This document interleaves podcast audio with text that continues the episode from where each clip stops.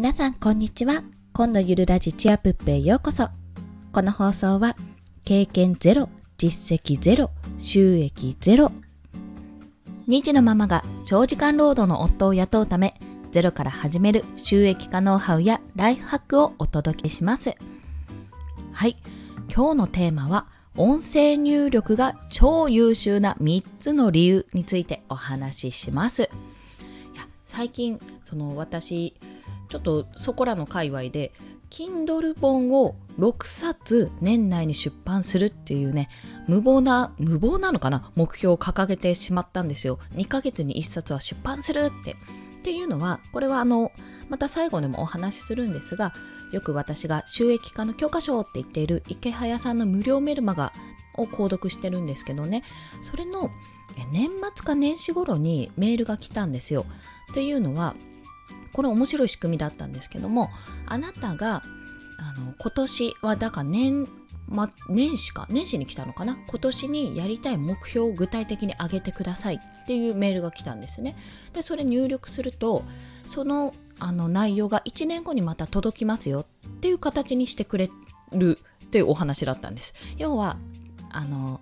タイムカプセルですよね。タイムカプセルメールのタイムカプセル版のような形にしてくれてでそれを書くときにまあ、その時の当時の私まだ産んでない状態の3000の状態の私はじゃあ年内に2ヶ月に1冊のペースで Kindle 本を出すぞって出したわけですよ。いやよくよく考えたら結構しんどくてこれ4月に入った今でも1冊も出せてない状況なんですね。でこりゃまずいということであの着手はしたんですがなかなかやっぱり筆が進まない時とか、まあ、進みたいけどすぐに着手できない、まあ、パソコンが手元にない近くにないっていう状況があることが多かったんですよ。でそんな時にふとね勝間和代さんのお話でなんだっけな Voicy だったかな？あの私はパソコンでも打ったりスマホでも打ったりするけど音声入力もしていますっていうのをどこかで聞いたので試してみたらそれがめちゃめちゃ使いやすかったんですよ。というところで前置きは長くなってしまったんですがこのめちゃめちゃ使いやすかったっていう話をしたいがために今日は3つポイントをお話しします。1つ目外出先で文書入力ができる。外出先で文書入力ができる。2つ目開業など最低限のことができる。開業など最低限のことができる。3つ目は話しながら文章を考えることができる。話しながら文章を考えることができる。この3つについて1つずつ解説していきますね。まず先に外出先で文書入力ができるということなんですが、やはりあの私の場合はパソコンをね持ち歩いて外に出るということがなかなかないんですよ、機械として。外出自体があまりないんですけど、そういった時に、やっぱりこう私の場合散歩とかしてるとどうしてもあ今すごいいい文章思い浮かんだなとか、あ、これ良かったなっていう時があるんですよね。あった時に、まあ、立ち止まってメモに、あのメモアプリで入力したりするんですけど、すっごくそれが嫌だったんですね。なんかもっとこう手軽にできないのかなってちょっと考えていたんですよ。でそこで、これを、音声入力。あの、やっぱりフリック入力も早いんですけど、それなりに音声入力することで、こう長文を書けること、書ける、書くことができるっていうのが大きいんです。すごく。ちょっと散歩してて、うーんってこう、ふと思い浮かんだ時に、もちろんね、歩きスマホになってしまうので、どちらかというと電話してるような感覚でですね、あの、一つ立ち止まって、ちょっとこうやってもしもしもしもしみたいな、ちょっとあの、電話してるふりなんですけど、若干ちょっと人目を気にして電話してるふりで、こうバーって話すんですね。話すと、意外と、意外とね、誤字脱字が少ない。思っていた以上に。私の場合は80%ぐらいはちゃんと捉えてくれてるなという印象でした。で、この外出先でできるっていうのが非常にありがたくて、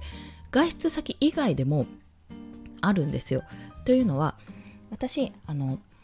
パソコン、まあ、置いてあるデスクが、まあ、ダイニングテーブルなんですけども、あって、と寝室が隣、まあ、隣というかもう間続きなのであんま関係ないんですが隣にあるとで子供たちって基本的に寝室にいるんですよでその寝室でまあね、ママ隣に来いやっていう時があるんですよね。テレビを見たりしてる時に、こうポンポンポンってベッドポンポンポンって叩かれて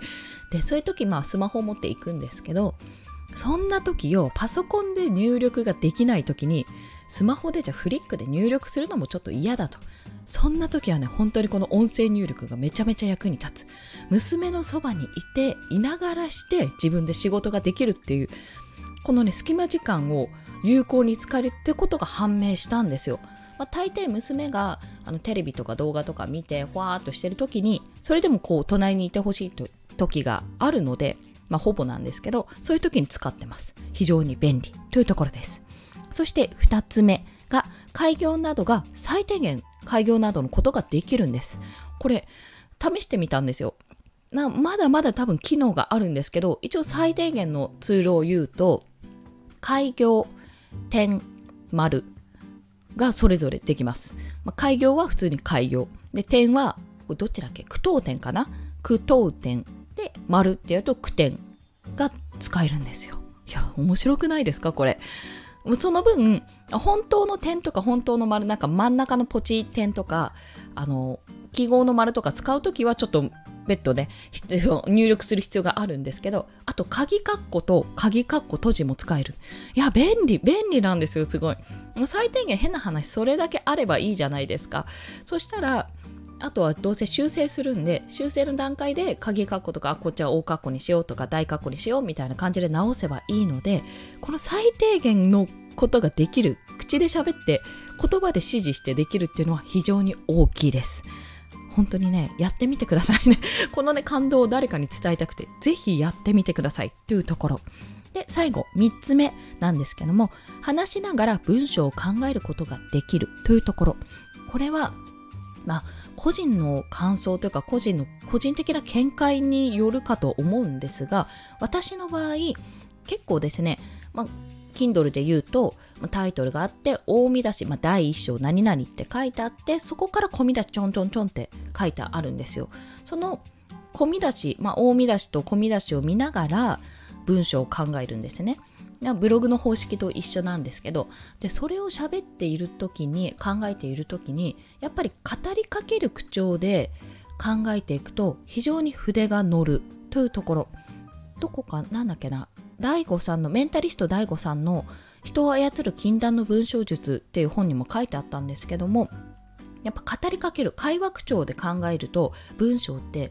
浮かび上がってくるんですよ。要は何に困っていて、まあ、どういうところを解決してほしいかっていうのを自分ともう一人、まあ、私の場合過去の自分とか、まあ、もしくは同じような悩みを持っているなんか第三者の姿を想像してそこと話しかけるような形でその人に向かって話しているような形で書くんですね。入力するんですね、まあ、この音声配信に近いものがあるんですよ。でそういった時に話しながらだと非常に文章が載ってきて考えやすくまたさらに出てきてとりあえず入力だけしとけばいいんですそこは。構成とか考えずにとりあえずバーって話したいことわーって書いて後でそれを直せばいいっていう。のネタだけネタというかそうですね話したいこととかその流れをね話しながら考えられる。要は会話をするので変な方向に進まないんですよね会話が。会話というか文章がですねこのテーマって言ったらこのテーマに向かって話していけるのでそれがすごく便利なんですよまあ、これはもしかすると人によるかもしれないので、まあ、何とも言えないんですが、私の中では話しながら文章を考えることができるというのは非常に重要でした。あとね、それに加えて筆が乗るっていうのがありがたい。Kindle はやっぱり文字数がそれなりに必要だとこちらでも思っているので、いっぱい書けるっていうのは便利です。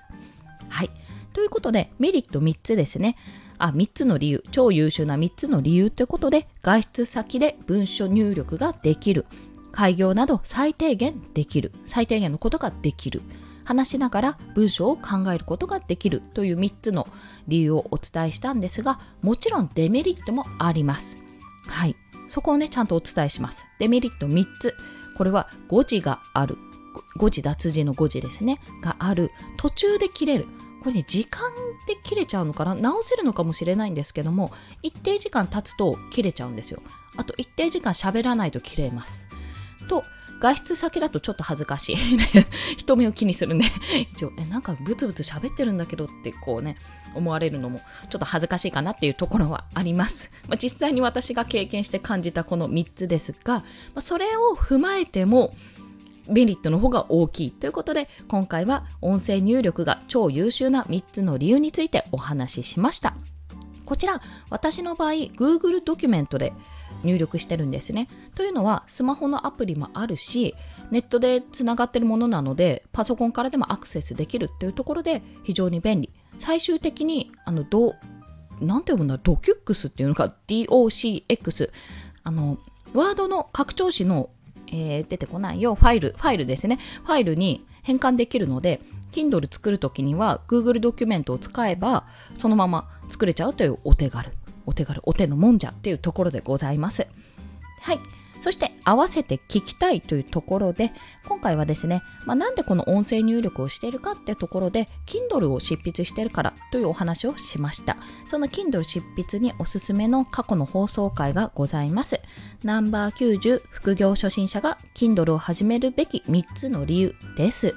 こちらですね、あのなんかちょっと出版してみたいかなどうしようかなっていうちょっとうやうやもやもやどうしようって足踏みしている方がいらしたらこれをぜひ聞いていただければと思います。Kindle は穴場です。まだまだ穴場です。あ穴場出すとか言っちゃった。穴場ですと思ってるのでこちらを